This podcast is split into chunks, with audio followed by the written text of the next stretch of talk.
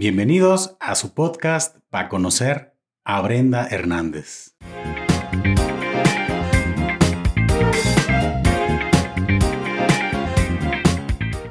Hola Paco, muchas gracias por la invitación, gracias por compartir este espacio conmigo y esperemos que, salga algo padre de este episodio.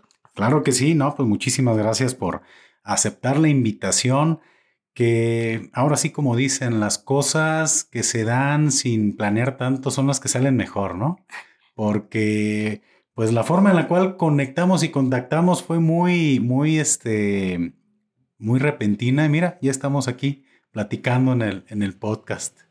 Bueno, pues por algo, por algo y, qué padre compartir espacios con talentos como tú. Y, y bueno, espero que les guste este episodio a todos los que nos están viendo y escuchando.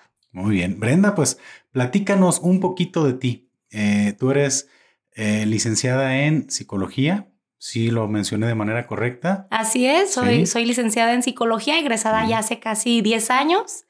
Eh, actualmente estoy a punto de egresar de la maestría en psicoterapia cognitivo-conductual, que es una especialidad de la, de la psicología, y prácticamente es trabajar con el área clínica, de lo mismo pues que ya, ya tengo algunos años de experiencia, ¿no?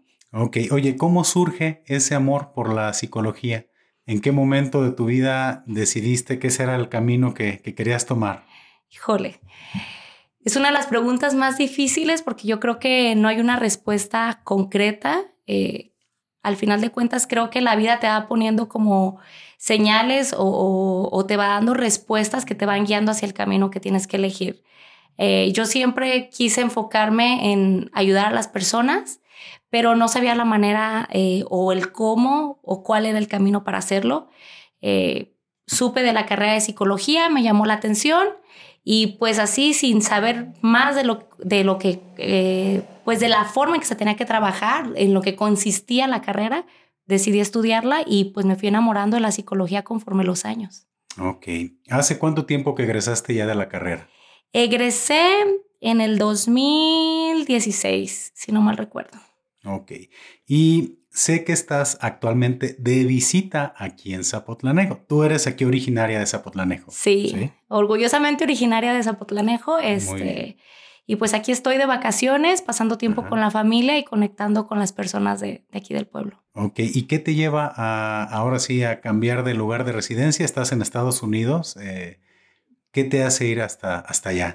El amor. Eso. Sin duda el amor. Sí, este, egresé de la carrera y, empecé a trabajar, a ejercer en mi, en mi área. Eh, pues allá tenía una relación y, pues nos llevó a Estados Unidos y pues allá estoy ahorita, ¿no? Muy bien. ¿Y qué tal ha sido tu experiencia? ¿Cuánto tiempo tienes en Estados Unidos? Cinco años ya. Cinco años. Sí, cinco años. Este, pues ha sido muy, muy grata. La verdad es que cuando tomas una decisión, eh, yo creo que con el corazón y con, con la mente, ¿no? Con la cabeza, eh, es más fácil que tú puedas afrontar como todo lo que se viene. Fácil no es, pero entre haya más motivos que te hagan permanecer en ese lugar, en esa, en esa decisión que tomaste, es más fácil sobrellevar todo lo que viene, ¿no? ok, entonces por allá decidiste llevar tu vida. Sí. Muy bien. Oye, hay como una diferencia, bueno, más bien para toda la gente que nos está escuchando, y viendo, me gustaría que nos platicaras la diferencia entre la psicología y la psiquiatría. Es este, esto lo comento porque muchas veces cuando estás, no sé, hablando con alguien, eh, no, no sabes con qué tipo de, pues ahora sí, de persona ir. No sé, por ejemplo, qué es lo que hace un psicólogo y qué es lo que hace, por ejemplo, un, un psiquiatra, ¿no? Todo depende de la formación del psicólogo y del psiquiatra. O sea, esto es, esta pregunta, más bien mi respuesta va a ser muy vaga y a lo mejor hay que dar muchas lagunas en, esta respuesta, pero así en, en, resumidas cuentas, la psiquiatría la base es la medicina y la psicología, eh, más bien la psicoterapia, ¿sí? Es la psicología. Entonces, un psiquiatra normalmente tiene como base un estudio médico, ¿sí? Como médico general. Y al final hay una especialidad o, un enfoque en psicología. Ah, ¿sí? Donde existe sí un seguimiento para algún tipo de, trastorno mental o alguna dificultad ya muy grave que requiera medicamento, ¿sí? Por otra parte, La psicoterapia, que como base es la psicología, pues hay varias especialidades, ¿sí? Y dependiendo la especialidad que haya, como por ejemplo la mía cognitivo-conductual, este, pues hay algunas otras, eh, es la forma en que se va a estar trabajando con el paciente. O sea, ahí ya eh, me, me, extendería, me extendería mucho si te, te explico cada una de las, de las ramas ¿no? de, la, de la psicoterapia, pero en resumidas cuentas es esto, una parte médica y la otra parte da un seguimiento a lo que es un proceso terapéutico. Ahora, quiero puntuar algo. Muchas veces el, el psicoterapeuta perdón, requiere de la ayuda y del apoyo este, del psiquiatra. ¿Sí? Y viceversa. Entonces, no estamos peleados, al contrario, somos como aliados y dependiendo la dificultad del paciente es este, la mancuerna o, el enlace que se va a hacer. ¿Sería correcto decir que un psicólogo puede derivarte con un psiquiatra y viceversa? Totalmente, sí. O sea, puede ver que hay que... O, hay quien vaya de por primera instancia con un psiquiatra o generalmente el psicólogo es como el, primer filtro.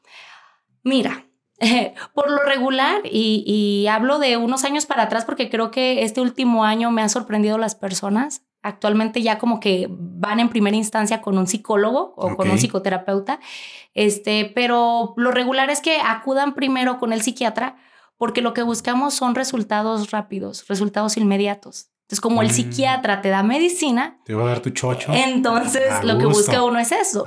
Pero yo siempre digo, la medicina es necesaria para algunos casos, para algunos otros casos no lo es, pero siempre va a ser el puente para resolver los conflictos personales. Si tú tomas medicamento, pero no trabajas interiormente con esa situación que estás viviendo, eh, va a ser una pantalla el medicamento, te va a hacer sentir bien, te va a ayudar a funcionar, pero el momento que tú quites el medicamento, el problema iba a estar. Entonces, al contrario, va a acrecentar. Por eso es importante que, que bueno, los psiquiatras deriven a, psicoterapia y también que los psicólogos seamos conscientes de que no siempre podemos con todas las situaciones y que a veces requerimos de, de apoyo multidisciplinar de otros profesionales. Fíjate que en alguna ocasión yo escuché, no recuerdo si fue de Horacio Villalobos, este conductor, que pues la terapia debería de ser ya parte de la canasta básica, ¿no? Sí.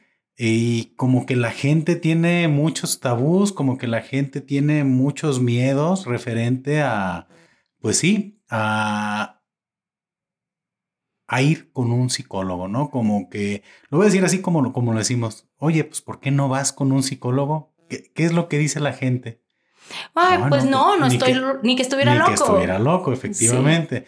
Eh, y es muy curioso cómo he notado yo que últimamente ha habido como mucha apertura por parte de, la gente y comienza a aceptar, a tomar este, esas terapias que, pues, digo, son muy necesarias, ¿no? Creo que los retos de la vida actual, el estrés, todo lo que estamos manejando, pues hace que, las emociones sean más difíciles tal vez de controlar, ¿no? Sí, creo que vivimos en una época de mucha conciencia, ¿no? Eh, siempre ha habido información a nuestro alcance eh, por medio de pues de internet, de libros, pero en, en, la actualidad las personas ya son más conscientes de lo que implica esa información, ¿sí? Del cómo no nada más es conocer nuestras emociones, sino aprender a gestionarlas. El cómo es importante resolver conflictos, pero no nada más saber que tengo que resolver algo, sino que tengo que hacerlo, ¿no? Que, que tengo que buscar la manera para yo estar bien, para tener una mejor calidad de vida, etcétera, ¿no? Entonces, sí, Desgraciadamente, la pandemia nos hizo un bien, ¿sí? Porque, digo, desgraciadamente la pandemia, pero, pero a partir de eso generó una conciencia muy cañona en la que todas las personas empezaron a buscar ayuda. ¿Sí?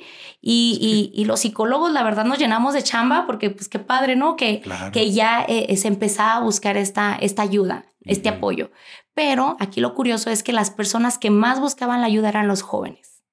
Es que hay como una cultura ya muy este, desarrollada, ¿no? Sí.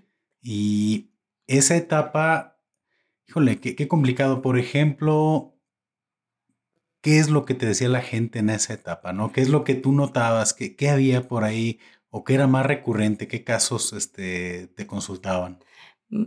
Mira, normalmente se hablaba de, de, que lo que estaba fuerte era la ansiedad, la depresión, pero ya en terapia te das cuenta que lo que necesitan las personas es ser escuchadas y ser apoyadas totalmente, ¿no? La mayoría de las personas que acudían sí iban por algún cuadro depresivo, por algún episodio de ansiedad, pero al final la conclusión era en que buscaban ser validados y que se buscaba este apoyo de las familias.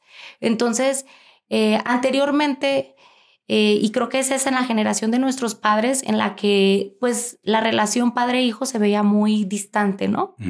Y en la actualidad como que los jóvenes decimos, pues sí existe un respeto hacia los padres, sí hay pues una jerarquía de, de autoridad, de poder, como quieras verlo, pero al final de cuentas tiene que haber una relación y tiene que haber pues como esta conexión con tu propia familia. Entonces, los jóvenes estamos buscando eso, ¿no? buscar el, empatizar con nuestros padres y tener ese sentido de pertenencia hacia nuestra familia. Entonces, cuando hay situaciones en las que no encontramos esa validación, esa aprobación o existe algún tipo de rechazo, ¿no? Este, pues ya se, se desatan otro tipo de problemáticas que, pues bueno, puede ser ansiedad, puede ser depresión, puede ser insomnio, pueden ser trastornos alimenticios, ¿no? Pero la raíz normalmente viene eh, del núcleo familiar. ¿Crees que, bueno, es que hay mucha carrilla, ¿no? Lo, digo de esa manera con la nueva generación o las nuevas generaciones. La carrilla es esa, ¿no? Es que ya los chavos todos les da ansiedad y, y uno, que, uno, uno que creció en otros tiempos no necesitaba de esas cosas, ¿no? ¿Qué crees? Digo, al final todos en algún momento pues, de su desarrollo, padecimos de lo mismo seguramente, pero no pedimos ayuda o, o crees que, que sí hay como otra otra forma de ver el mundo, ¿no? Por parte de los jóvenes. No, justo es eso, es, es la conciencia eh, sobre, sobre tu cuerpo, sobre tu estado y darte cuenta que hay cosas que no son, que son naturales, pero que no son tan funcionales, ¿sí? O sea, es, es natural sentir ansiedad, es natural sentir depresión, pero quizás no me funciona tanto para yo rendir en mi trabajo, en la escuela, sentirme tranquilo, satisfecho con mi vida. Ahora, lo que tú dijiste es cierto Anteriormente existía todo esto, pero no le hacíamos caso, ¿no? Lo dejábamos pasar. Y es por eso que, que, existía tanto tabú alrededor de la psicología, porque los trastornos mentales y todos los padecimientos, pues vienen desde siempre, ¿no? O sea, las personas tenemos las mismas emociones, los mismos sentimientos, incluso las historias de vida, aunque no sean iguales, nos enfrentamos a conflictos muy similares, ¿no? Y porque antes sí se podía gestionar y ahora no. Pues es esto, es porque ahora entendemos que existe otra forma de estar bien con nosotros mismos, cosa que anteriormente primero era la familia, el trabajo, y si quedaba tiempo y si nos iba bien, poníamos atención a, nosotros mismos.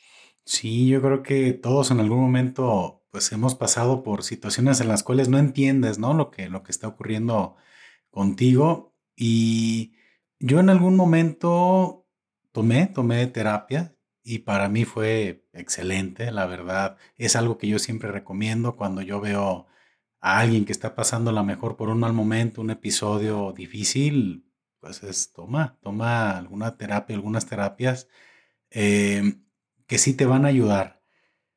En este tema referente al seguimiento con un psicólogo, ¿qué tan a corto plazo o qué tan a largo plazo debe ser? ¿sabes qué? Este, depende qué tan este, complicada esté la situación o digamos, o, definitivamente la terapia debe de estar presente todo el tiempo.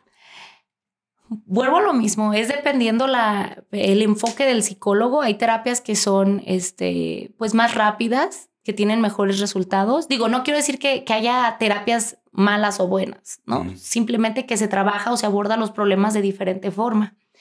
Desde mi enfoque, y es de donde te voy a hablar, eh, lo que se busca es resolver conflictos, ¿sí? O sea, aquí sí está bien eh, que nos cuentes tu historia de vida, porque claro que tenemos que saber qué es lo que pasó para que tú llegaras a este punto, pero más que resolver tu pasado, es aprender a resolver tu presente con herramientas que tú tienes desde siempre, ¿no? O sea, que tú aprendas a, a verte a ti mismo como no sé cómo decirte, como una cajita de, herramientas literalmente, donde tú tienes ahí dentro empatía, responsabilidad, eh, poder sobre ti mismo, eh, facilidad para establecer límites, también existe apego, existe vínculos emocionales con personas, o sea, que tú veas como tu arsenal de, herramientas que tienes y que tú mismo aprendas a, a ver cuándo te funcionan y cuándo no. ¿sí? Entonces, desde mi enfoque, aquí lo que queremos, no queremos una persona que esté todo el tiempo en terapia. Si es necesario, que esté, ¿sí?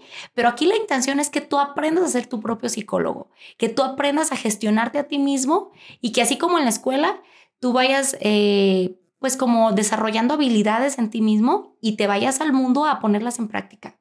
Si hay una dificultad que no sepas sobrellevar, regresar a terapia y decir, oye, pasó esto, no sé cómo resolverlo, ok, vamos dándole por esta parte, vamos viendo cómo lo resolverías y otra vez, vete a, practicarlo y a experimentar por tu cuenta. Porque al final de cuentas queremos seres humanos autosuficientes, no queremos cambiar de dependencia, ¿no? Vienes a, trabajar una dependencia con tu madre, con tu pareja. Y ahora dependes de la terapia, ajá, del psicólogo. Ay, es que sí es bien complicado, ¿no? Eh, ¿Recuerdas tú algún caso muy complicado? Que es, mira, este, me llama la atención un tema. Tu, tu trabajo y tu labor este, como psicóloga, pues es trabajar los problemas ajenos, ¿no? Sí. ¿Cómo le haces para tú procesar toda esa información sin que te pueda afectar? o que diga, sabes que es que hubo un caso muy cañón y a mí de manera personal también me, me, me pegó, me afectó, o siempre gracias a, tus estudios logras tener las herramientas para procesar esos casos complicados que de repente puedes llegar a tener. Antes de, de, ser psicóloga soy humana, ¿no? Entonces creo que como parte de, de ser humano es ser empático. Y si yo te digo que no me afecta lo que otra persona vive o no me puede los problemas, pues te estaría mintiendo. Claro que existe esta, esta situación en la que sí hay problemas que, que, son muy fuertes y uno a veces quiere hacer más de lo que profesionalmente uno podría, pero pues claro que tengo firme como hasta dónde es mi límite como psicóloga y hasta dónde ya no me corresponde, ya no me compete, pero claro, el, el tener una buena formación, ¿sí? el tener eh, proceso terapéutico, tú también como psicólogo, te ayuda y el entender pues e, esta parte de los límites. Entonces, sí te llega a afectar, pero, pero en terapia. O sea, yo a veces cuando estoy con, con ciertos pacientes y, y, son contados los casos en los que, pues para mí también es acompañar a la otra persona y como ponerme a un lado de él y decir, ok, estoy viviendo esto contigo, ¿cómo lo vamos a resolver? ¿Sí? Porque yo soy la guía, ¿no? Al final de cuentas. Entonces, ¿cómo lo vamos a resolver para que tú estés bien? Pero eh, siempre he buscado la manera de separar y decir, ok, cierro el consultorio y fuera del consultorio ya es mi vida y ya no tengo que cargar con ese problema y ya no tengo que eh, estar pensando en la vida de la otra persona, sino enfocarme en mi propia vida. Entonces, sí he, tenido que practicar esto, pero como te digo, eh, naturalmente, pues es lógico que, que exista esta, este sentimiento por medio de la empatía. Ahora sí, como dicen, ¿el psicólogo también va al psicólogo o no? Ah, claro, y, y, de cajón, ¿sí? Sí, si no puedes, la típica frase, no puedes dar algo que no tienes. No puedes ayudar a las personas si tú no te estás ayudando. Incluso es pues es curioso cómo te rebotan los temas, ¿sí? A veces estás en terapia y está todo muy padre y tú dices, ah, no, yo estoy bien, no necesito ir al psicólogo porque aunque seamos psicólogos, a veces tenemos negación, ¿no? Ay, ahorita no voy a postergarlo, voy a postergarlo. Y entonces resulta que llega un paciente con una problemática casi este, igual a la tuya. Y entonces te rebotan los temas y es cuando dices, a ver, espérate, ¿cómo puedes ayudarle a la otra persona si tú estás viviendo algo similar? Entonces siento que, que así la terapia te va poniendo como tus propios retos y, y solita te va enviando a, a, pedir ayuda tú también. ¿Tú recuerdas algún caso? Obviamente no, no, este, no te pido que me describas qué sucedió, pero sí recuerdas tú algún caso que en particular te haya pues afectado de manera personal. No afectado de manera personal en la parte negativa, sino cuando se resolvió la situación, yo gocé y, brinqué junto con el paciente, ¿sí? Este, trabajaba en centros de adicciones cuando trabajaba aquí en, México y en uno de los centros eh, tenía el, trabajo con, uno, con un paciente que tenía una, pues una historia de vida muy complicada, ¿no?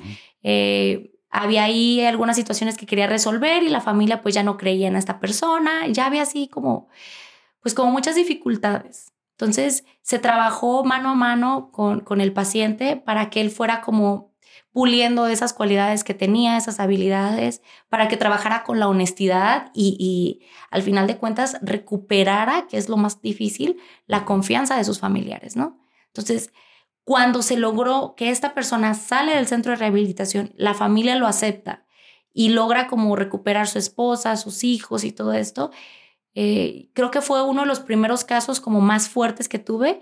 Y cuando me dijo, Brenda, lo logré, sí fue así como de, wow, fue increíble y, y, yo creo que es uno de los casos que tengo más presentes por la alegría que sentí de decir, ok, sí vale la pena mi labor y lo que estoy haciendo, lo estoy haciendo por un bien para otra persona. Entonces, eso me llenó muchísimo. No, imagínate, estuviste eh, llevando tu labor a un centro de rehabilitación. Qué fuerte, ¿no? Yo creo que es un, un campo de batalla muy, pues, muy complicado, ¿no? Es donde has de escuchar casos de lo más, de lo más difícil, ¿no? Eh, el hecho de tratar con adicciones, ¿qué tanto es posible realmente por medio de la, de la psicología salir adelante? debe de ser un, reto también personal. Yo creo que si buscas a un psicólogo, pues es porque quieres cambiar, pero, pero sí, sí puedes realmente decir, lograr este, salir de alguna adicción muy complicada. Sí, y dijiste algo fundamental. Eh, muchas de las personas que están en centros de rehabilitación este, están ahí por presión de la familia. No todos están porque quieren recibir la ayuda. Entonces, creo que el primer paso para... Vámonos a dar la vuelta. vámonos a descansar a nuestras vacaciones, todo incluido. Sí, sí, sí.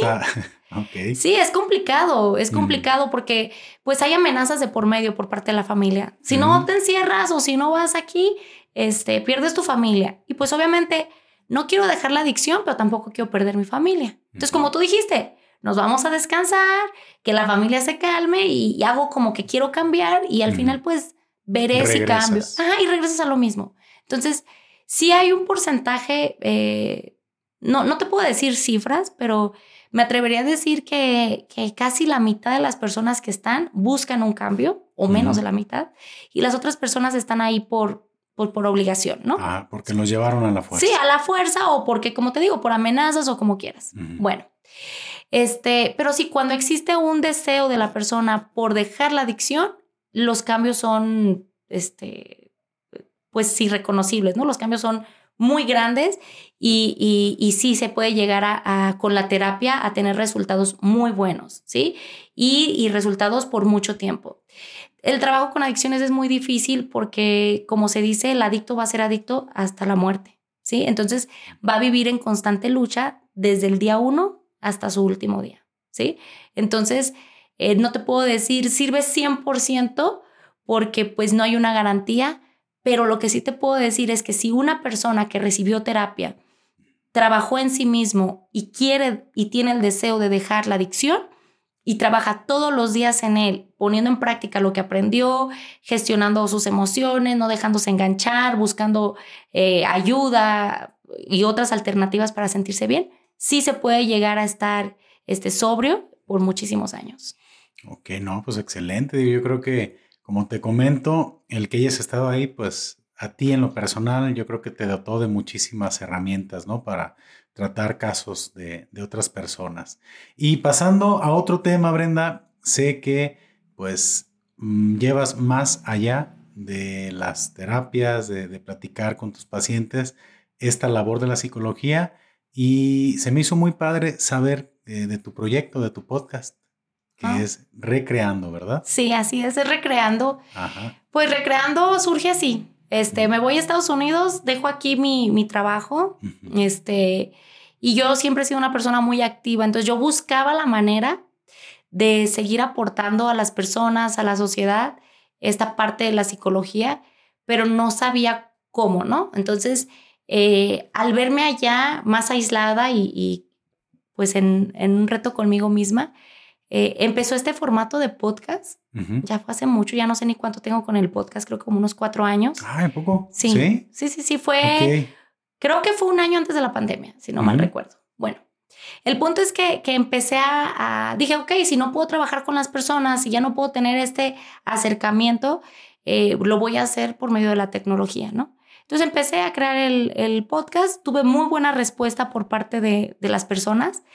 Las personas que me escuchaban, por lo regular, eran personas que habían sido mis pacientes. Entonces, este, yo empecé a difundirlo y empecé a tener respuesta de ellos. Como ya no podía darles el seguimiento, pues entonces ellos tenían, buscaban la manera de estar como en contacto conmigo por medio de los episodios. Y me fue funcionando, este, al mismo tiempo me sentía bien al compartir con las personas y veía que a las personas les, les ayudaba, ¿no? De repente subía un tema y me contestaban, Brenda, subiste justo lo que ocupaba. Y esto pues como que, que te da para arriba y, y para seguir creando pues ahí estoy todavía. Sí, mira, tuve la, la oportunidad de, de, escuchar algunos episodios muy agradables, ¿eh? O sea, sí, se nota que cada tema, pues lo, lo preparas, este, y la verdad, pues sí, sí creo que lo que la gente te ha comentado, pues yo creo que es, que es real. ¿Cuáles son las dificultades técnicas que de repente llegaste a tener para comenzar? Porque, pues lo platicábamos ahorita fuera de cámaras, es que pues no hay ninguna academia de podcast, no hasta ahorita, y todos pues comenzamos como Dios nos da a entender, ¿no? Entonces, ¿cómo fue que tú comienzas a, grabar tu podcast? Pues empiezo eh, sin avisarle a nadie, entonces con los recursos que tengo, mi celular, ¿sí? Mi celular, mi computadora, y lo empiezo a hacer. Mm, tengo que mencionar que en ese tiempo tengo una hija actualmente, este, y mi bebé estaba chiquita, tendría unos ocho meses, en el tiempo que los niños andan ahí gateando, gritando, llorando. Entonces, grabar un, un episodio era un reto porque tenía que preparar a la niña para dormirla y correr e irme a grabar el podcast. ¿Sí? Entonces empecé a hacerlo de esta forma. No tenía experiencia con edición, no tenía experiencia con nada. Entonces fui aprendiendo, pues preguntando, investigando en YouTube, este, en Google y hasta que pues logré, ¿no? Tener la información.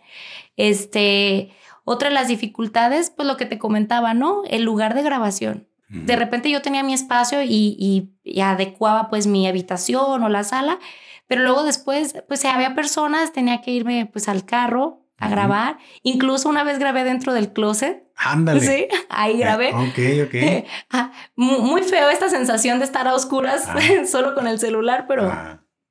Pero, pero, sí, tú los temas los traes ya este, memorizados, tienes, por ejemplo, alguna base, digo, porque escucho es, son algunos minutos, entonces tú ya tienes tu, ahora sí, tu tema bien, bien planeado o vas llevando por ahí alguna, alguna guía. Por lo regular son temas que me están haciendo ruido a mí. Son temas que, que, están relacionados con algo que yo estoy viviendo. Ya sea personalmente, o sea, directamente o indirectamente, que alguna persona cercana a mí está viviendo o algún paciente. Y como que me resuenan estos temas, entonces pues los traigo ahí como ya muy masticados, podríamos decirlo. Sí, este, suelo escribir como a manera de diario, se podría decir, eh, o un ensayo, así. Escribo sobre el tema, pero al momento de hablar, pues soy yo. Fluye. Sí, fluye totalmente. y me han hecho el comentario de que si estoy leyendo, pues no, no estoy leyendo, pero eh, estoy pensando y estoy ahí muy lenta hablando conmigo para, para que tenga congruencia y sentido todo el tema. Muy bien, entonces tú, la forma en la cual vas decidiendo el tema del que vas a hablar, simplemente es lo que ocurrió en la semana o la idea que te llega y dices, de esto, de esto hablamos. Así es.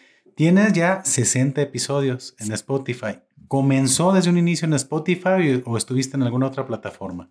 Empecé con una plataforma que se llama Anchor. Este, pues me daba la oportunidad de estar en todas las plataformas de, de, podcast, no sé cómo se le diga. este, y sí estaba en iTunes Music, en Google Podcast, Radio Music, Spotify. Bueno, eran como ocho plataformas o, nueve más o menos. Okay. Y ya conforme ha pasado el tiempo, pues ya las mismas plataformas pues han, este, pues han ido como saliendo de, de los, ¿cómo se podría decir? De los acuerdos que tienen con Anchor. Actualmente estoy para Spotify. Este, ahí estuve algunos meses pidiendo apoyo para el podcast para poder eh, calificar este, para el apoyo ahí en Spotify. Pero ahorita pues estoy en varias plataformas, pero ya la oficial pues viene siendo Spotify. Spotify. Y pues yo creo que ha sido una, una labor muy padre, ¿no? Em, yo lo comento porque, pues aquí con el podcast ha sido como esa, esas ganas, ¿no? De hacer el proyecto, de comunicar. Mm, ¿Fue un chispazo o tú ya venías planeando y pensando hacer un proyecto como ese? Ay, pues yo toda la vida me ha gustado esta parte de hablar y quien me conoce y quien ve este episodio le va a dar risa porque yo siempre estuve en todo lo que tuviera que ver con, con hablar al público. Con comunicación. exacto, estuve en poesía, estuve en oratoria muchos años, este, incluso tenía por ahí un blog que escribía, pero no había como la, el medio que me llenara, ¿no? Entonces, cuando yo empecé a escuchar podcasts, que había muy poquitos en ese entonces, bueno, al menos en México y en América Latina, en Estados Unidos ya estaban muy fuertes desde hace muchos años. Este, y empecé a escuchar y dije, pues me late este formato, ¿no? Me, me gusta el dirigirme a las personas y, y, esta parte de que me puedan escuchar en cualquier lugar y realizando cualquier actividad. Entonces, lo intenté, ¿sí? De repente sí me decían, ay, Brenda, no va a funcionar o cómo vas a hacer eso si no sabes. Y yo dije, bueno, sé hablar, tengo un grabador, pues que fluya. Lo que se necesita, ¿no? Tal cual es. Es poder hablar en el micrófono, ¿no? Sí, ya después me fui haciendo de mi micrófono y cositas así, pero pues realmente mi aliado ha sido mi celular. Y mencionaste algo bien interesante, ¿no? La, las voces exteriores, las voces externas que te motivan o que te, no, no sé si es la palabra, te critican, pero yo creo que es un ingrediente bien importante el hecho de decir voy, ¿no? Este, no importa lo, lo que pudiera decir la gente, yo me animo. ¿Sientes tú que, que, tu proyecto, me imagino que los comentarios que tienes de la gente cada vez son, son mayores? Sí, sí, sí. Si te dice la gente, yo lo escuché. ¿Y, qué tal esa retroalimentación? Yo creo que, está muy padre, ¿no? Ya cuando la comienzas a, tener. Y los comentarios han sido de todo, ¿eh? Sí. Normalmente uno espera comentarios buenos y tú es lo que deseas, como quiero que me escuches para recibir esta parte positiva. Pero la realidad es que los comentarios más duros y más fuertes vienen de las personas más cercanas a ti, ¿sí? Y no quiero decir que son comentarios eh, negativos, pero sí son comentarios que te ayudan a forjar como ese carácter para continuar con el proyecto y que también te ayudan a cuestionarte si realmente estás haciendo lo que quieres y lo estás haciendo como tú quieres, ¿no? Entonces, sí ha habido comentarios de todo tipo. Eh, la mayoría han sido positivos, han sido buenos, eh, pero sí, desde todo, ¿no? Desde el audio no es muy bueno o, los temas deberían ser más fluidos o más largos o más salen cortos. muchos expertos, ¿no? Sí. Dice, oye, ¿por qué no haces tú el tuyo, no? De repente me pasó esto, que, que si escuchan mis primeros episodios, pues me escucho con una voz más, más baja porque normalmente grababa a las 6 de la mañana. Entonces, pues yo ni siquiera estaba despierta al 100% este, mi voz baja, el ritmo del podcast muy lento, porque por lo mismo de que no tenía una guía, ¿no? Y ya de repente escuché comentarios de, ay, deberías de hacerlo más fluido, meter más chistes o, más vaciladas. Yo digo, es que no va con mi formato, o sea, sí entiendo que es más llevadero un, un tipo de, de, podcast así, pero mm, como que yo sola, el, el monólogo no es tan sencillo, ¿no? Entonces, bueno, este, fui tomando algunas eh, recomendaciones para ir mejorando y luego esta parte de que duran mucho, hazlos más cortos. Y luego ya los hago de 15 minutos. No, pues hazlos de una hora. Entonces, bueno, pues ahí se va haciendo lo que se puede. Pero pues la parte más importante es que existe esa persona que escuche y que sirva. Así yo creo un episodio y le funcione a una sola persona, con eso me doy. Aún así haya 10, 20 que, que, que no les encante tanto, ¿no? Porque pues para todo hay. Sí, pues es que cuando haces las cosas, como dicen, de corazón y por amor al arte, pues creo que es como una motivación muy grande porque pues también, digo, lo comento desde mi trinchera, cuando yo decido hacer un contenido como este, híjole, pues primero que, que nada tienes que pelear contigo mismo, ¿no? Y decir, me gusta, me gusta lo que estoy haciendo, eh, sí o no. Por ejemplo, este que es un formato de, de video podcast, para mí editarlos en un inicio era bien difícil porque yo me tenía que ver a cámara y no me, no me aguantaba. O sea, hay gente que incluso yo he escuchado que dice, yo no puedo escuchar un audio que mande. O sea, de, lo, de lo extraño que se le hace a la gente escucharse o, verse, ¿no?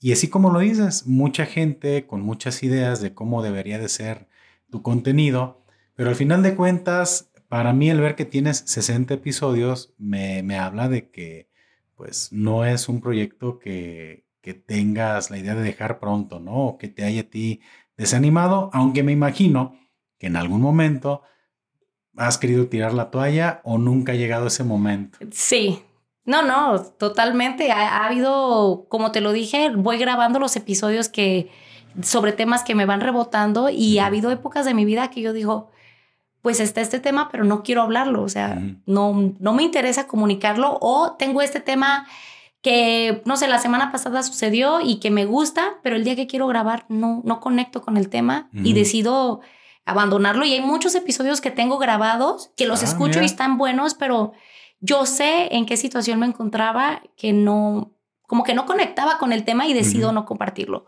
Porque la intención de mi podcast, este, pues es ayudar a las personas. Entonces, como te dije, no puedo dar algo que no tengo. Entonces, se me hace ilógico hablar de un tema que no estoy sintiendo, o un tema que a lo mejor no he experimentado o, que no, no comprendo al 100%, ¿no?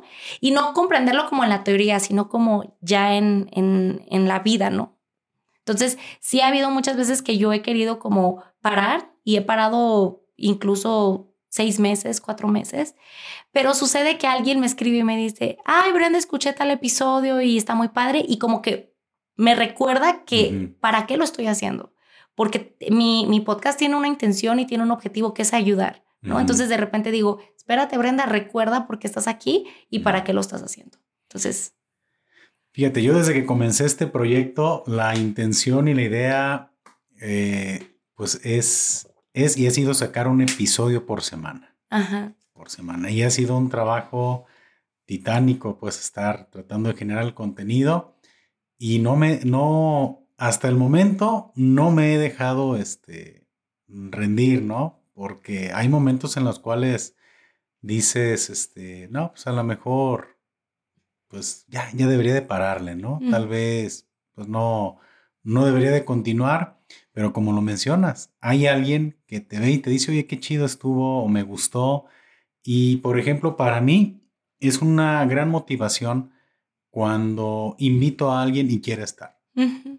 O cuando de repente me dicen, oye, que si te gustaría entrevistar, órale, qué chido. O sea, al final de cuentas, eh, es algo que la gente ve, que la gente le gusta, es un espacio en el cual la gente se siente cómoda y ya lo he integrado tanto a mi persona que yo honestamente pues no sé, no, no me veo dejándolo de hacer por lo menos en, un tiempo, ¿no? Y, yo creo que tú estás en la misma situación. Sí, es un espacio en el que uno puede ser uno mismo, ¿no? yo, yo digo, sí, completamente. Eh, es como tu propio, pues sí, tu canal, pero es como tu propio barquito y tú decides hacia dónde llevarlo, qué hacer y al final es una forma de, de proyectarte hacia las personas, de compartir y como te dije, el tener claro el para qué y el por qué lo estás haciendo es lo que hace que uno siga en pie, ¿no? Con el proyecto.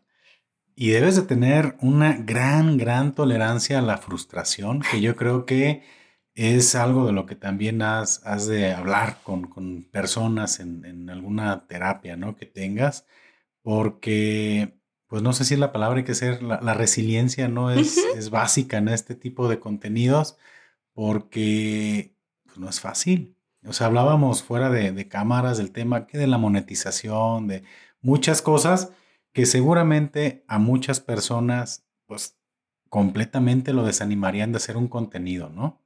Y pues uno solo se está autoterapiando de, no, sí está chido, va a pegar, o sea, va a estar bien. Es que uno empieza cualquier proyecto, no nada más el podcast. Para quien esté escuchando, se va a sentir identificado. Cada que uno hace algo, eh, inicia un proyecto, un negocio, lo que sea, uno inicia con muchas expectativas, demasiadas, y entonces uno tiene la meta hacia donde uno quiere llegar, ¿sí? Pero obviamente para llegar a esa meta, por ejemplo, que para nosotros puede ser la monetización, el, hacer esto como más eh, solventable, ¿es la pues, palabra? Sí, rentable. Sí, sí, digo, pues ¿por qué no? El, el, decir que no lo hace uno por esa situación también yo creo que... Que sería mentir. Ah, que no sería honesto, pero el hecho de de buscarlo y buscarlo y buscarlo es porque te gusta hacerlo, ¿no? Es que entonces eso no se convierte en el objetivo final. O sea, ese, mi objetivo me va a llevar a ese lugar, ¿sí? Me va a, llegar a lo, me va a llevar a lo mejor a monetizar, a, ser más conocido, a todo esto, pero mi objetivo principal, como no es el monetizar, es el conectar con las personas, el entrevistar, el sentirme este, satisfecho con mi proyecto, orgulloso de lo que estoy haciendo. Entonces, es lo que no desanima. Si nuestro objetivo fuera mantenernos de esto, pues entonces ya hubiéramos tirado la toalla desde cuando, ¿no? Creo que desde el segundo ya hubiera dejado de hacerlo, ¿no? Exacto. Y desde que implica invertir, porque es invertir tiempo, ¿sí? Es invertir ilusiones, porque también ahí hay muchos sueños que, que vamos como depositando en este proyecto, y dinero, ¿sí? Porque el tiempo es dinero y también el dinero directamente, ¿no? Que si se ocupa equipo, que si se ocupa este, sacrificar alguna hora del trabajo o, tiempo con la familia. O sea, hay muchas cosas que, que van implícitas dentro de, de, un proyecto como, como es el podcast. Pero, pues bueno, pues aquí la intención es que cada uno de nosotros en el proyecto que sea, tener claro el para qué, ¿no? O sea, ¿qué busco yo con, con este proyecto y hacia dónde me puede llevar si yo continúo firme con esto? Y ya, darle. ¿Hacia dónde quieres llegar con tu podcast? Ay, Dios. Gracias por regresarme la, la reflexión. Pues nada, mi, mi, podcast yo siempre lo he visto como una mancuerna de mi trabajo. Entonces, eh, conectar con personas, mm, por ejemplo, acuden a terapia, por alguna razón ya no pueden continuar con su proceso y entonces por medio del podcast tener este seguimiento o al revés, personas que no han eh, logrado decidir ir a terapia y por algo, eh, pues no toman esta decisión. Entonces, por medio del podcast, reflexionar y abrir como este canal para cuestionarse si realmente necesitan la ayuda o no. Entonces siempre lo he visto como una mancuerna de mi trabajo y me ha ayudado muchísimo a que personas tomen decisiones importantes en su vida como es ir a terapia para resolver conflictos eh, personales que ahí estaban como como ya muy normalizados, ¿no? Para la gente que no ha tenido eh, la oportunidad de escuchar alguno de tus podcasts, ¿qué temas has tocado? Que digas, sabes que son 60, a lo mejor está muy difícil identificarlos todos, pero si alguien que está por aquí viendo el episodio le llama la atención, que esperemos que sí, ¿qué contenido puede encontrar ahí contigo? Que ya sabes que he hablado de esto, puedes encontrar ayuda para esto, esta herramientita, más o menos, ¿qué, qué le podrías decir a, la gente para que busque tu contenido? Ok, bueno, pues el, el, podcast a un inicio lo dividí por áreas. Este, nuestras áreas como persona es área personal, familiar, educativo y laboral, eh, social y espiritual. ¿sí? Al menos es la forma en que yo veo así como a las personas. Entonces, cuando nosotros queremos trabajar... ¿Refresquito gustas? claro que sí. Sí. Sí. Eh, tomamos. Este no, regular. Sí, muy bien. Bueno, un corte. Ahora sí, continuamos. Te digo, eh, lo que busca uno con esto es eh, que la persona vea sus diferentes áreas, que entienda que su vida no nada más es la familia, no nada más es el trabajo, no nada más es lo que te pasa a nivel personal, así como muy interiorizado, sino que somos como un conjunto de áreas. Entonces, los episodios van así.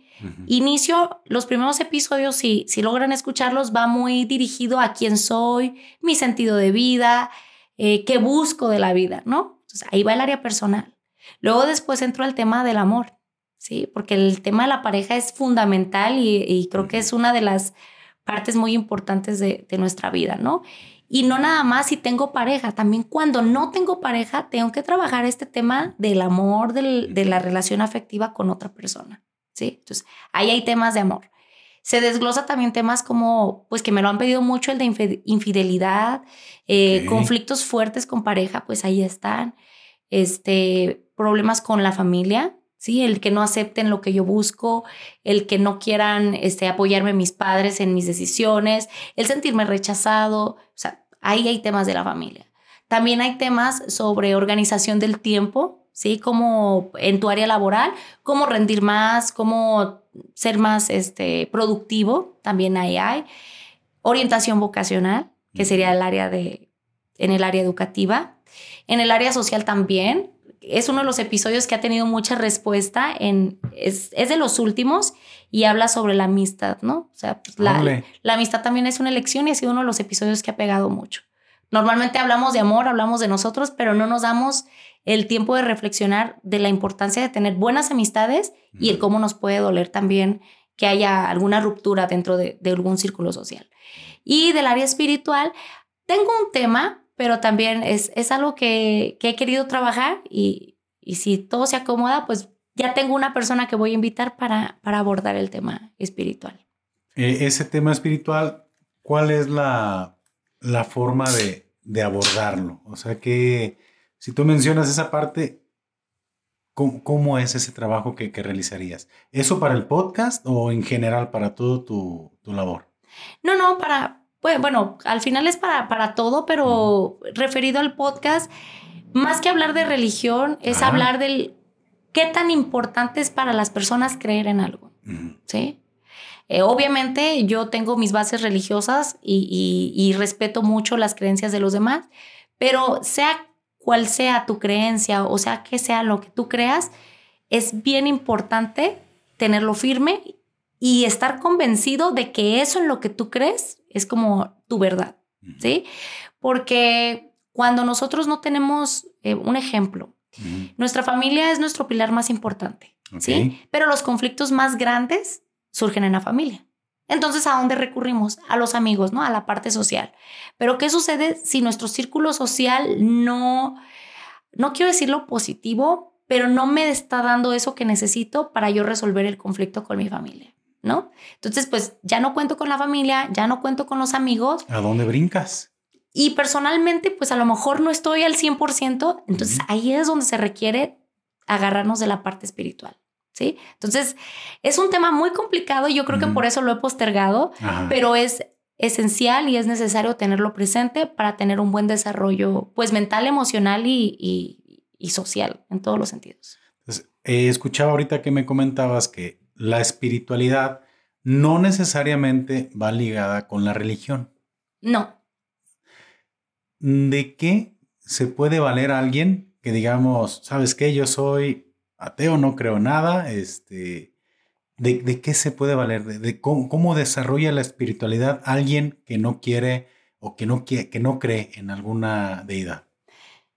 No creer en nada también ah. es creer en algo. Ok. ¿Sí? Creo que no tengo que creer en nada. Entonces, tú como persona tienes que tener eh, como esa base del por qué no crees en algo.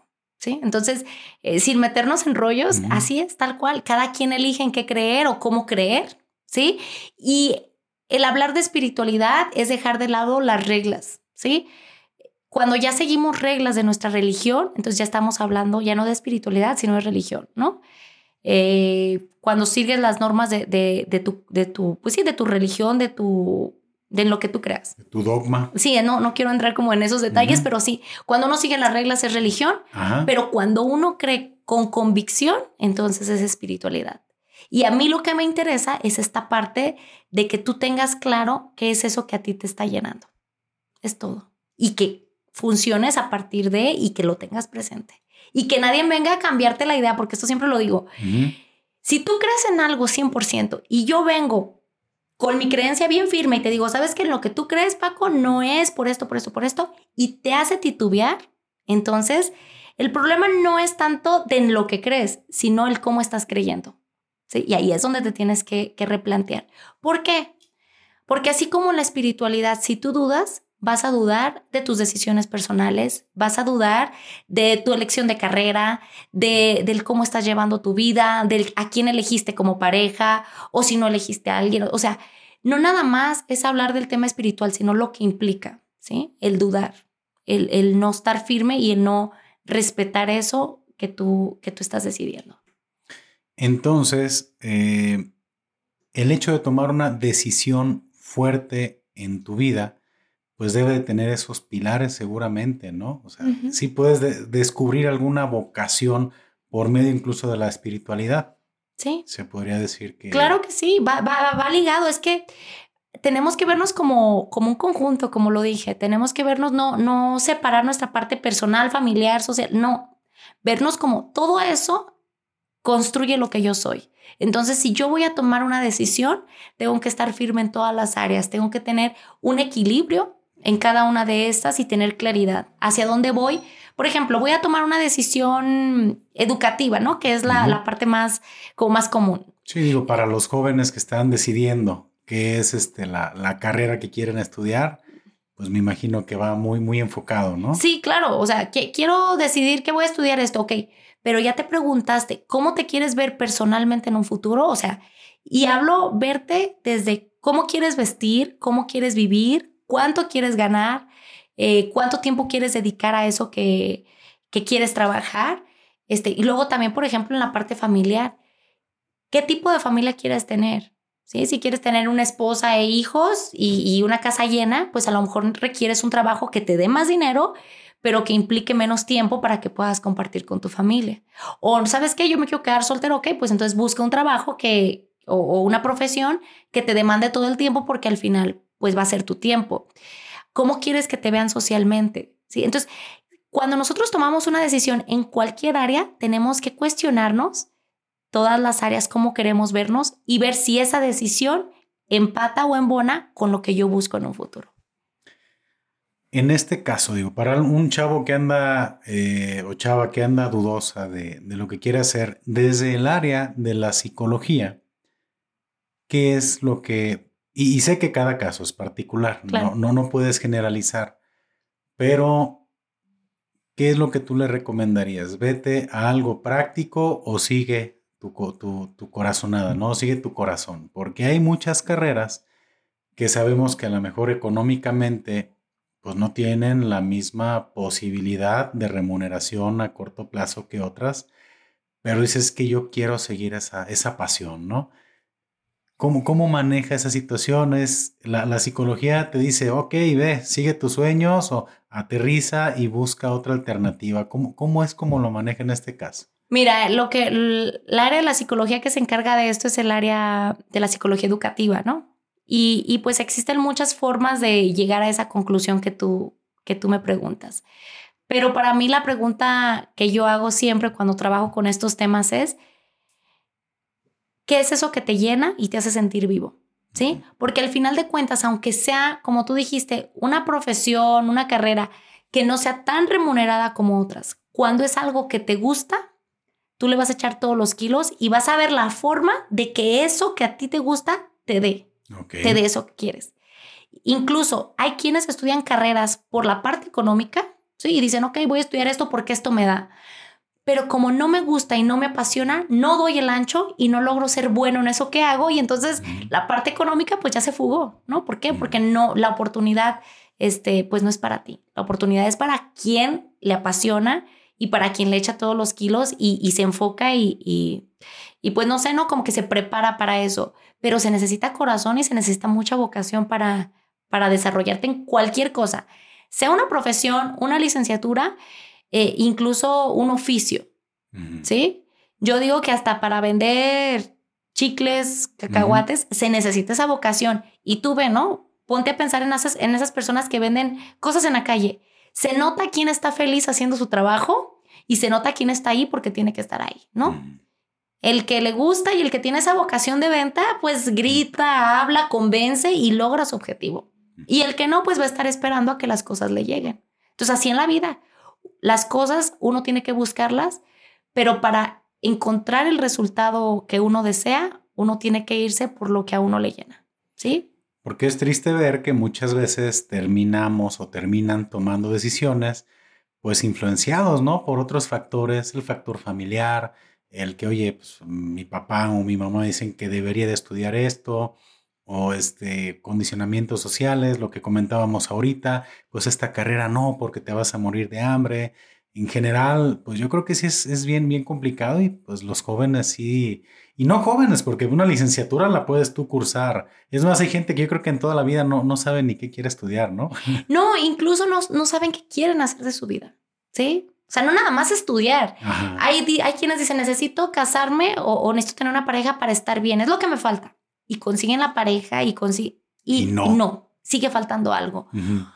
Claro que siempre nos vamos a ver influenciados por nuestro entorno. Sería una mentira que yo te dijera, no, pues la forma de no dejarte influenciar es hacer esto. No, todos estamos como condicionados por nuestro entorno, ¿sí? Tiene mucho que ver el sistema familiar del que venimos, el, la parte social, los amigos con los que convivimos, el ambiente en el que nos desarrollamos para que nosotros vayamos como tomando decisiones. No porque te desarrolles en una mejor área, o sea, o en un ambiente más favorable, quiere decir que vas a tomar mejores decisiones, ¿sí? O sea, no tiene nada que ver, pero sí influye demasiado.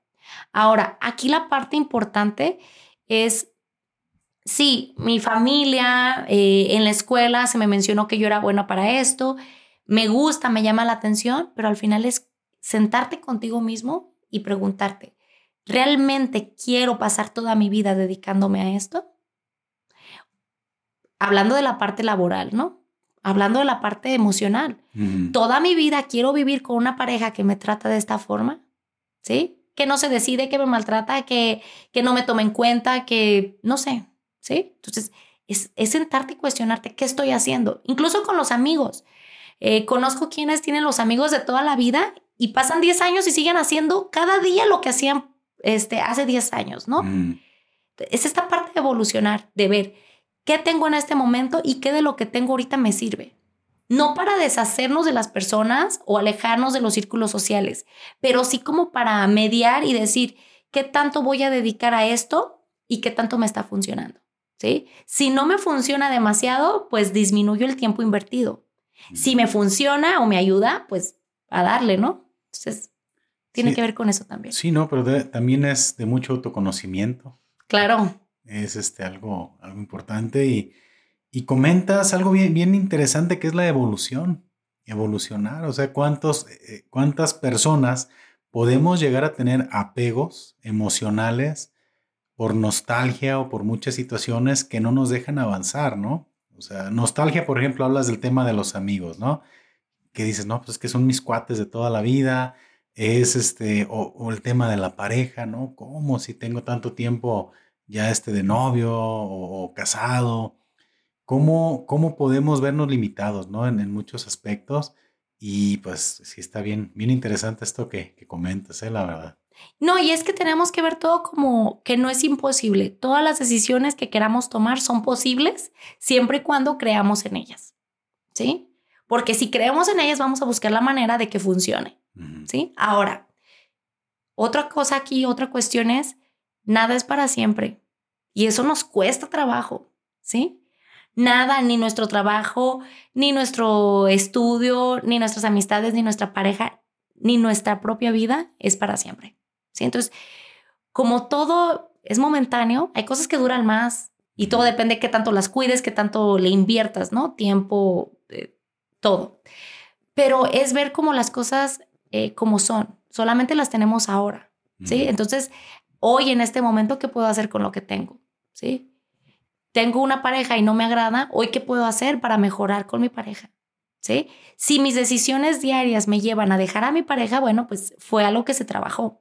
Si mis decisiones diarias me llevan a dejar el trabajo que tengo, pues bueno, es algo también que se fue tomando progresivamente. ¿Sí? No se trata tampoco de que tú digas, voy a evolucionar mañana, ¿sí? Me voy a dormir y mañana ya voy a hacer ejercicio, Ajá, ya mañana hago ejercicio, cambio mis hábitos, voy a leer tantas horas, voy a hacer esto. No, o sea, no es hacer cambios radicales no es sostenible, no es... No, es imposible. Yo he escuchado, mira, ahorita que lo comentas, en alguna ocasión platicaba con alguien y me dice, oye, pues es que hay algo que le dicen el club de los del club de las 5 de la mañana, algo así, no sé si lo estoy diciendo bien. No, mira, te levantas a las 5, haces esto, lees, dibujas, escribes, haces ejercicio, bueno, un chorro de cosas, ya a tal hora ya estás listo para tus labores. Y yo le dije, no sé si vayas a aguantar. Creo que esos cambios tan radicales, no sé qué tan sostenibles sean al corto plazo, ¿no? Yo creo que deben de ser, deben de ser graduales. Pero en este caso, ¿qué es lo que a la gente o qué es lo que tú has descubierto a lo largo de tu experiencia? Eh, ¿Qué es lo que a la gente le limita para tomar decisiones tan, tan importantes para su vida? ¿Por qué la gente que no está contenta con algo no se atreve a cambiar? Por miedo. Somos muy cómodos, los seres humanos somos cómodos. Entonces, somos cómodos y también somos, eh, ¿cómo se pudiera decir? Nos gusta deslindarnos de nuestras responsabilidades. Entonces, como estoy cómodo con esto, no cómodo que me guste, sino como que es más eh, cómodo en el sentido de que es más fácil quedarme aquí que generar un cambio. Porque si me quedo aquí, puedo responsabilizar a más personas de, mi situación. Y eso es lo que la mayoría de las personas busca. Eh, por ejemplo, no estoy feliz, a ver, dime, en el trabajo, ¿sí? No me gusta mi trabajo, renuncia. No, es que mi jefe es esto, bla, mis compañeros, ok, no te gusta, renuncia. No, y entonces viene esta parte de no me quiero hacer responsable de tomar la decisión y prefiero quedarme aquí quejándome de mi situación. Aunque no me guste y me haga infeliz, es más simple quedarte que irte.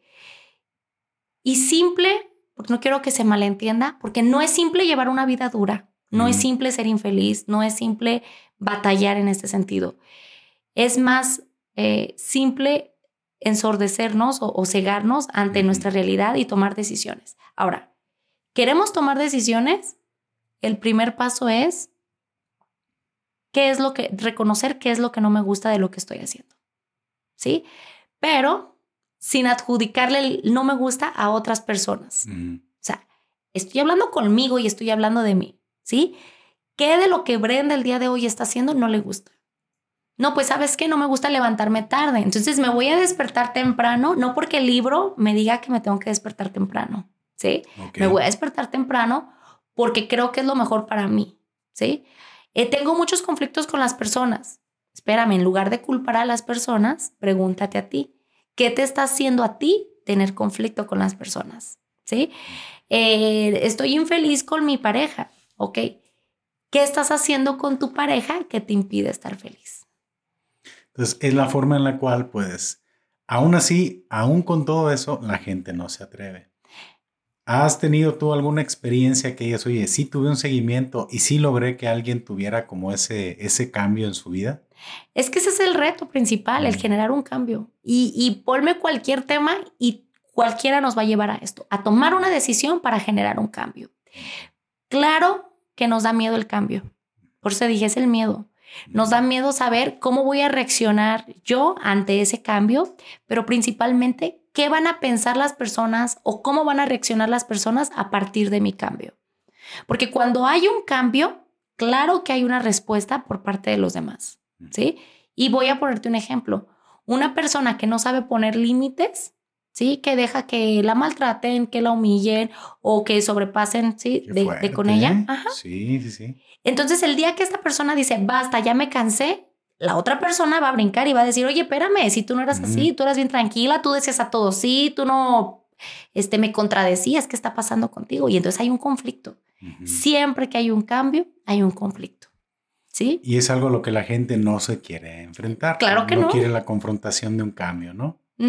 Pero es necesario. Los límites. Es que, mira, en algunos episodios que tenemos aquí de, eh, bueno, esto se llama para conocer, pero el, programa inicial, Pistología, eh, ha sido ahí un híbrido medio curioso. Hablábamos en alguna ocasión de lo sano, de lo sano que es decir no, y le, nombramos ese episodio el, poder del no. Y qué difícil, ¿no? Yo creo que es de los retos más complicados de la gente. Todos, al final de cuentas, nos cuesta muchísimo trabajo decir que no y porque implica una serie de creencias. Mm. Eh, por ejemplo, el, el, si yo digo no, no me van a querer. Si yo digo no, ya no van a querer estar conmigo, me van a rechazar. Si yo digo no, este, las cosas ya no van a funcionar. Voy a ser mala persona, porque el ser mala persona pesa, ¿eh? O sea, más que todas las cosas pesa eso. Y es que hablando del tema de poner límites, Brenda, tocas un tema bien, bien interesante. Qué difícil es decir que no a las cosas. Generalmente terminamos tomándolo personal. Personal el decir que no y sentimos muy feo cuando alguien nos dice que no. En alguna ocasión, en algún episodio de Epistología, no recuerdo honestamente cuál número es de episodio, hablábamos de eso con, con Emanuel, grabamos un, un, episodio en el cual, este, pues como que habíamos pasado por situaciones muy similares, incluso, este, porque también, curiosamente, desarrollábamos los temas por medio de vivencias que habíamos tenido durante la ah. semana y llegábamos a ciertas conclusiones. Oye, estaría bien. Y yo tuve un caso en el cual eh, tuve, tuve que decir que no, me costó muchísimo trabajo, ¿no? Entonces, qué difícil, qué difícil es, es decir ese no. Y sabes, la parte más complicada aquí no es decirle no a las personas, mm. es negarnos a nosotros esa oportunidad, ¿no? Entonces, muchas veces nos genera como un conflicto muy grande el negarnos a las personas, el negarles esa ayuda, el decirles no, no quiero continuar con esto, el poner ese límite. Porque te digo, la parte aquí importante y lo que nos pesa es nosotros sentirnos juzgados, ¿no? Y normalmente, pues los peores jueces somos nosotros mismos. Entonces, como yo no quiero ser mala persona, como yo quiero dar lo mejor de mí, entonces busco la manera de que tú estés feliz y hago todo para satisfacerte, incluso hacer cosas que yo quiero decir que no. Entonces, cuando yo digo no, eh, eh, es difícil porque es enfrentarme a mí mismo y decir, ¿qué es más importante? ¿Cuidar la relación que tengo contigo y que tú seas feliz o cuidar mi tranquilidad y mi paz interior? Y entonces, ahí es un choque bien fuerte. Entonces, sí es bien difícil aprender a hacerlo. No es imposible, pero es necesario. Necesario en todos los sentidos. Cuando uno empieza a poner límites, las personas nos empiezan a ver como villanos. Ah, sí, completamente. ¿eh? Porque ya no estamos para ellos, porque ya no funcionamos como ellos querían o como ellos estaban acostumbrados. Entonces, es difícil, pero es una decisión que cuando la tomas, tienes que estar firme. Porque cuando logras cruzar ese tiempo en el que existe ese, ese rechazo por las personas o existe esa queja, después las personas se acostumbran a ese nuevo yo, a esa nueva cara tuya, y entonces tú te sientes liberado totalmente. Entonces, por eso digo, es necesario hacerlo y practicarlo todo el tiempo, porque cuando menos acordamos, caemos en, ese ciclo de, de, ceder, de decir sí y de hacer cosas que van en contra de lo que nosotros queremos. Y yo creo que algo bien sano también es que, pues cuando tengamos ese no, no tomarlo personal. O sea, a final de cuentas, el no que te están dando es para esa situación en particular. Y nosotros, si alguien nos dice que no algo, automáticamente lo, lo, sacamos de nuestro sistema, ¿no? Sí. Híjole, me negó esto, me negó un favor y automáticamente lo tomamos personal y yo creo que lo, o sea, por ejemplo, poniendo, no sé si en ese momento hablamos de ese caso, ¿no? Pero cuando alguien eh, te pide prestado dinero o le pides prestado, ¿no? Oye, no, no, no puedo. Automáticamente, este, pues, no sé, ves diferente, ves de diferente manera a esa persona, ¿no? Te molestas y ves a la persona ya como la villana. Y al final es, no, mira, a lo que te dijo que no es al tema del dinero. No a tu persona. O sea, no es una negativa hacia ti, es esto que me pides es no, pero tampoco, o sea, tan difícil es decir que no como lo es lidiar con el no de alguien. Sí. Es muy complicado y, y, más porque estamos acostumbrados, bueno, al menos en la cultura mexicana, a servir crecimos con, con esta creencia de que nosotros eh, nacimos para servir y tenemos que servirle a los demás y estamos aquí para todos. Sí tenemos que hacerlo porque es parte de, de funcionar, ¿no? En sociedad y todo esto, pero uno decide cuánto, cuánto estoy para los demás y cuánto quiero estar para los demás y puedo. Porque como hoy puedo prestarte dinero, como mañana ya no puedo prestarte dinero, ¿sí? Y, y, o sea, nosotros tenemos que entender cuando pedimos un favor, que estamos pidiendo el favor para conocer la respuesta de la otra persona, no para obtener un sí absoluto. Entonces, no puedo enojarme, o no debería enojarme, más bien sí puedo enojarme, pero no debería enojarme si recibo un no. Simplemente conocer este, la respuesta de la otra persona y saber que, que no está en disposición, no está en condiciones de hacer eso que yo busco. Ahora, este, ok, me dice el no, ahí no se acaba el mundo. Si me dice el no, ¿qué puedo hacer yo para obtener eso que quiero. ¿Sí? Porque estamos muy acostumbrados a recurrir a los demás antes de recurrir a nosotros mismos. ¿Te acuerdas que al inicio del episodio te decía, la intención de la terapia es que tú seas tu propio psicólogo y puedas agarrar tus herramientas? Pues en estos casos es lo mismo. Necesito que alguien me escuche, necesito que alguien me acompañe, necesito que alguien me ayude. A ver, espérate. Primero checa tu, tu ¿cómo se dice? Como tu arsenal de cosas de, de de recursos que tienes y ve qué te funciona para ti. Ahora, si una persona se negó, no quiere decir que el resto de las personas se van a negar. Tienes la oportunidad este, de ir a pedir el favor a alguien más y hacerlo cuantas veces tú creas que es necesario hasta que obtengas eso que quieres, ¿no? Pero como tú dijiste, y, y bien cierto, si me niegan algo no es contra mí, es sobre la situación que se está viviendo. Y nosotros, tenemos que aprender a respetar esa decisión, porque al respetar esa decisión estamos respetando la libertad de la otra persona. ¿Sí? Porque a veces nos enojamos y, por ejemplo, si son personas conocidas, incluso decimos, no, me dijo que no y bla, bla, bla, y nos enganchamos con la situación. Pero al momento de nosotros respetar esto, es estamos respetando a la otra persona. Y creo que todas las personas merecemos este respeto.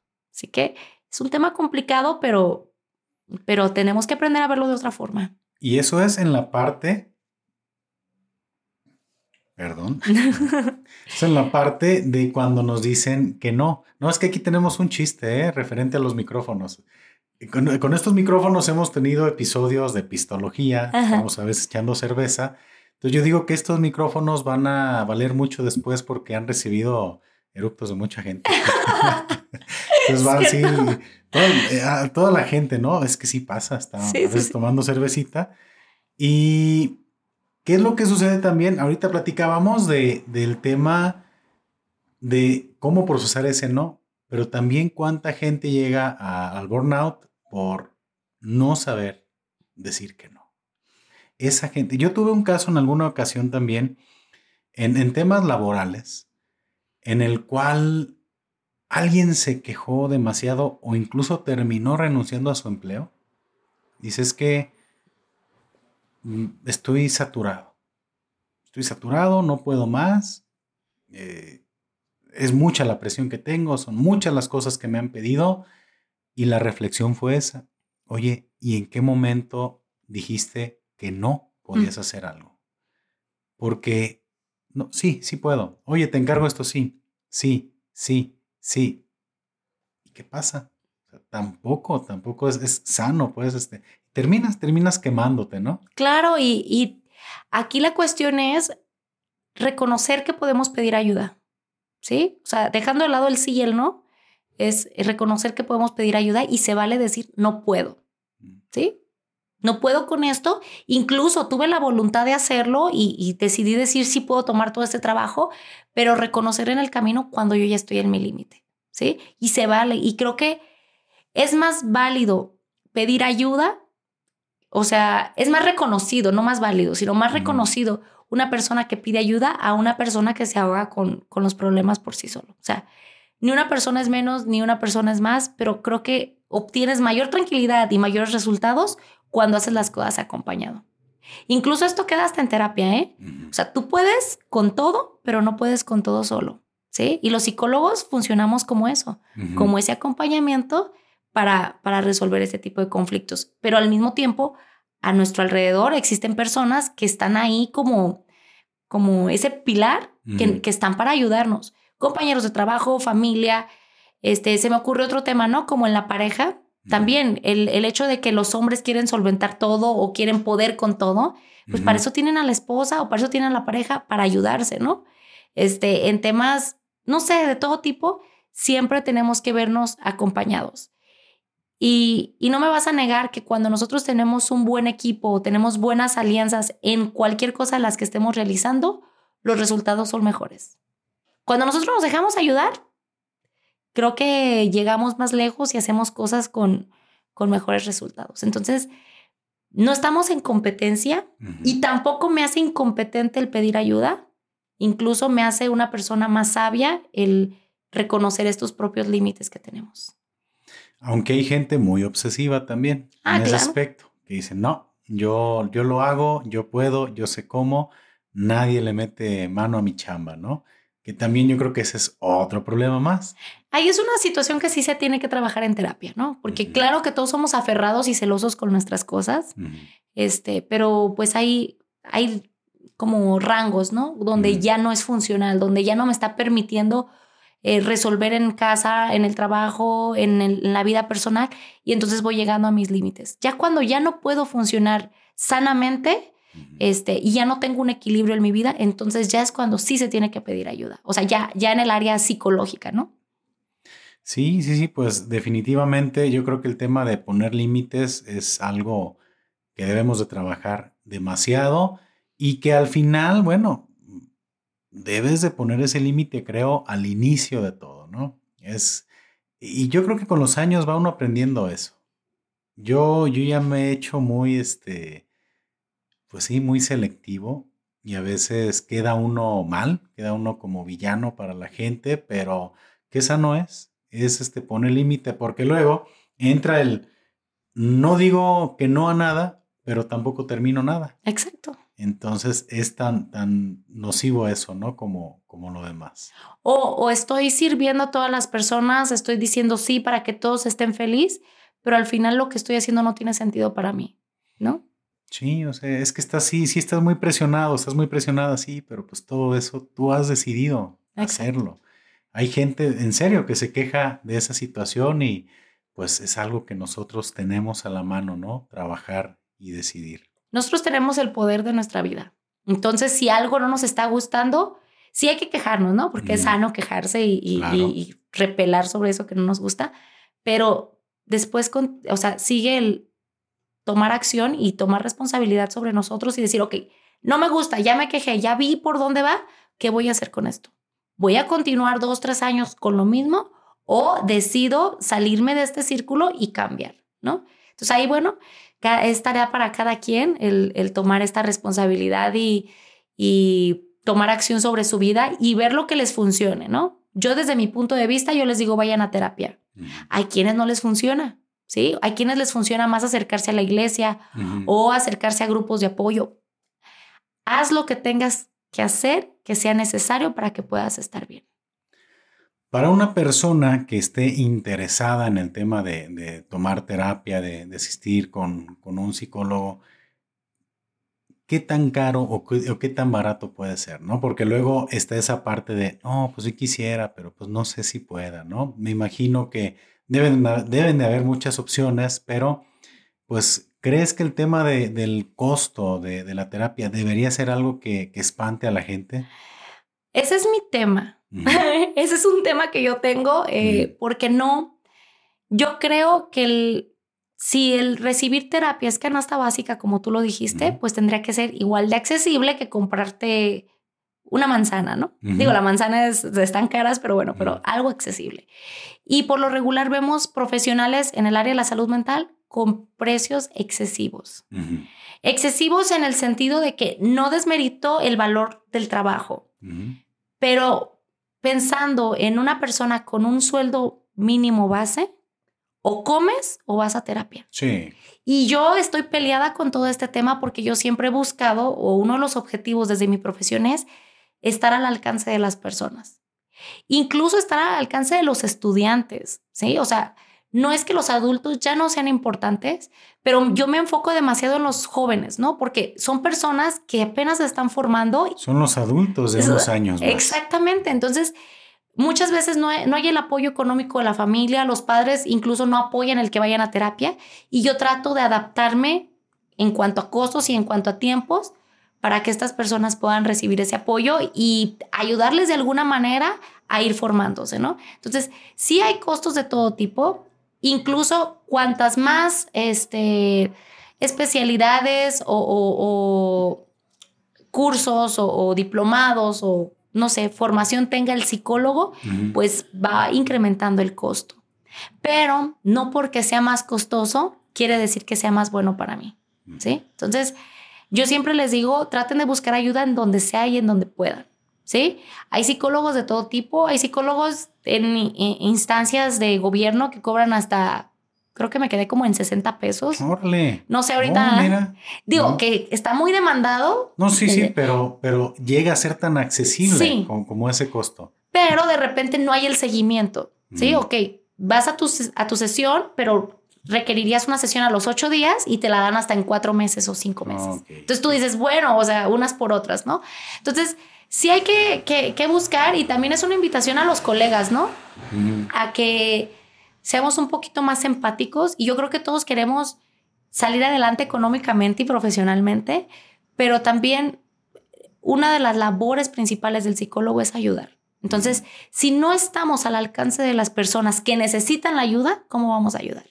¿Sí? Entonces, yo siempre trato de, de estar accesible y de adaptarme a, todo y estoy por debajo de los costos regulares yo por, eh, por mi objetivo personal, pero pues ya este, pues ya todo depende del lugar en donde se encuentren y todo. Pero llega a haber psicólogos, bueno, tiene que haber de todo costo, pero el último que, que supe que casi me dio un infarto, 1800 la sesión. Ah, caray. Si tú tienes que pagar 1800 cada ocho días, ¿de qué manera lo vas a hacer? No, no, pues te alivias porque te alivias. No, la primera sesión, así. No, ya, mira, estoy completamente a todo dar. Y yo digo, ok, va dirigido a un público que a lo mejor tiene esa cantidad de dinero para pagarlo cada ocho días, pero como lo dije, no porque cobres más eres más bueno. Sí, a lo mejor estás en un área mejor, tu renta cuesta más, etcétera, pero... Pues son otros factores los que, final de cuentas, determinan ese costo más allá de lo que sea el costo de una Exacto. ¿no? Ahora, mm, nosotros tenemos que tener en cuenta que no todos los psicólogos son para todos los pacientes, ni todos los pacientes son para todos los psicólogos. Entonces, se vale ir buscando y adaptándonos a, digo, como experimentando con diferentes corrientes psicológicas, con diferentes psicólogos, hasta que encuentre uno que, que me dé eso que busco y que se adapte a mi, a mi situación. Eso es algo bien interesante, ¿eh? Digo, no había escuchado esa, esa frase. Entonces, se vale de repente llegar, eh, no sé, solicitar una terapia, platicar con tu psicólogo y decir, mm, como que no siento que he hecho clic. O sea, sí se da ese caso. Oh, sí, es muy común, ¿sí? Este, por muchos factores. Hay muchos factores que influyen, pero pues hay muchos pacientes que a la primera sesión ya no vuelven, ¿sí? Y no vuelven por esto, porque no me gustó a lo mejor el lugar en donde estaba, no me gustó tu tono de voz o no hicimos clic, este, como personas, ¿no? Este, o a, lo mejor la falta de herramientas del psicólogo. Hay psicólogos que, que no tienen tantas herramientas como otros y esto les impide eh, crear ese rapport con su, con su paciente. Ahora, también, y la parte que no es tan común escuchar y que se tiene que tomar en cuenta es que un psicólogo diga, yo no quiero trabajar con esta persona. ¿Sí? Porque se vale reconocer nuestros propios límites y decir, sí quiero ayudarla, pero no estoy capacitado o no, estoy, no puedo ser tan competente como otros colegas para atender a esta persona. Y uno tiene que ser honesto con el paciente. ¿Sabes qué? Está esta situación. No la armo. No puedo. O sea, por cuestiones personales, porque a veces cuando tienes una historia de vida fuerte y llega a terapia un caso que te, que te resuena con tu historia de personal, no puedes atenderla. Digo, si no lo has trabajado, si ya lo trabajaste, pues ya no, ya tienes las herramientas. Es una de las dificultades pues, que puedes presentar como psicólogo. Exacto. Entonces ahí es donde dices, sabes que no puedo, pero también es una invitación a ti como psicólogo a ir a, trabajar con tu, con tu historia de vida. Entonces, está muy padre eh, esta, pues la labor del psicólogo, esta profesión me encanta por lo mismo, porque es un crecimiento constante, tanto personal, profesional, este, como laboral. Entonces, eh, me encanta cómo, cómo se va uno desarrollando y también ir reconociendo qué, qué tipo de casos te gustan y qué no, ¿sí? Yo empecé trabajando con niños, este, después me fui con adultos, pero adultos mayores, ¿sí? Me enfoqué mucho en, gente de sesenta y tantos, setenta, gente ya muy adulta, con creencias diferentes a las mías. Sí, no, y bien arraigadas. Y bien arraigadas, y pedían ayuda y bueno, se sentían cómodos conmigo. Después trabajé con, con adicciones y actualmente me busca mucho eh, amas de casa. Como que se sienten identificadas como ya me ven siendo mamá, ya me ven este, en Estados Unidos dedicando pues a mi familia y todo esto y me siguen buscando. Entonces siento que conforme va uno creciendo va cambiando esta, este enfoque y esta perspectiva de, de la labor que va uno realizando. Fíjate, no, no sabía que habías trabajado con niños en un inicio. Sí. Entonces, me imagino que también muy complicado. Sí, es complicado. Casos difíciles como pudiera ocurrir a, a lo que uno pudiera imaginar, ¿no? Incluso más difícil que, bueno, desde, desde mi punto de vista, se me hace más difícil trabajar con niños que con adultos. Porque trabajar eh, responsablemente con niños, ¿no? No nada más eh, recibirlos a consulta y hacer como que trabajas, sino crear, generar cambios. Es complicado porque es trabajar a la par de la familia. Entonces, eh, para que un niño tenga un cambio, pues tiene que haber un cambio en su sistema, ¿sí? Y hablo desde sistema familiar y escolar. Entonces, si yo no puedo controlar, porque no se puede controlar el sistema escolar y mucho menos a veces hay un rechazo por parte de la familia hacia la terapia, ¿cómo va a haber un cambio hacia el niño? no, no, pues complicadísimo. Definitivamente, pues es, es complicado, ¿no? ¿Cómo vas a lograr esa transformación si no hay un entorno que lo esté apoyando, ¿no? Exacto. Que hay formas y claro que hay mucha técnica de por medio, pero este, pues sí es un área que, que fui dejando porque me llamó más la atención el trabajar con adultos. Y ahí estoy. Ok. Brenda, pues has llegado hasta esta parte del episodio donde yo le nombro el momento para conocer. ¿No sabías? No. Ok, siempre tengo por aquí una sorpresa para mi invitado, mi invitado en este caso. Y es que no sé si tú sabías que a mí me gusta mucho dibujar. Sí. Sí, bien, pues hemos llegado al momento en el cual yo te regalo una caricatura de ti. que esperemos que te guste. Chan, chan, chan, chan. Y aquí la tenía preparada. Mm, busqué, no, no, no, no tenía mucho, muchas imágenes de, de, referencia. Encontré por ahí algo. Esperemos que te agrade y te hago entrega. Ok, muchas gracias. Doy, ¿cómo se dice? Fe y legalidad de la entrega. Ajá. Sí, aquí estoy. Muchas gracias, Paco. Gracias por este detalle. Creo que es parte de, de lo que tú estás haciendo, o sea, el cómo proyectas. Sé que tu, tu, podcast está muy dirigido al arte, lo escuché y lo vi por ahí. Y, y, me encanta que juntes estas dos cosas. Te agradezco mucho que te hayas tomado el tiempo. Y más porque, como lo mencionaste, fue algo muy precipitado, muy rápido y que te hayas dado este espacio, te lo agradezco mucho. Muchas gracias. Esperemos que, que sea de tu agrado. La verdad es que es algo que me gusta mucho compartir sí. con, con usted. De repente no es sencillo verte en caricatura, no sí. todo el mundo este, tiene como esa, no sé, no, no es tan receptivo, pero es un detallito que siempre me gusta mm. darles. Y sé cuál foto es, creo. Estaba pensando. Creo que sí, aquí estoy. muchas, muchas gracias.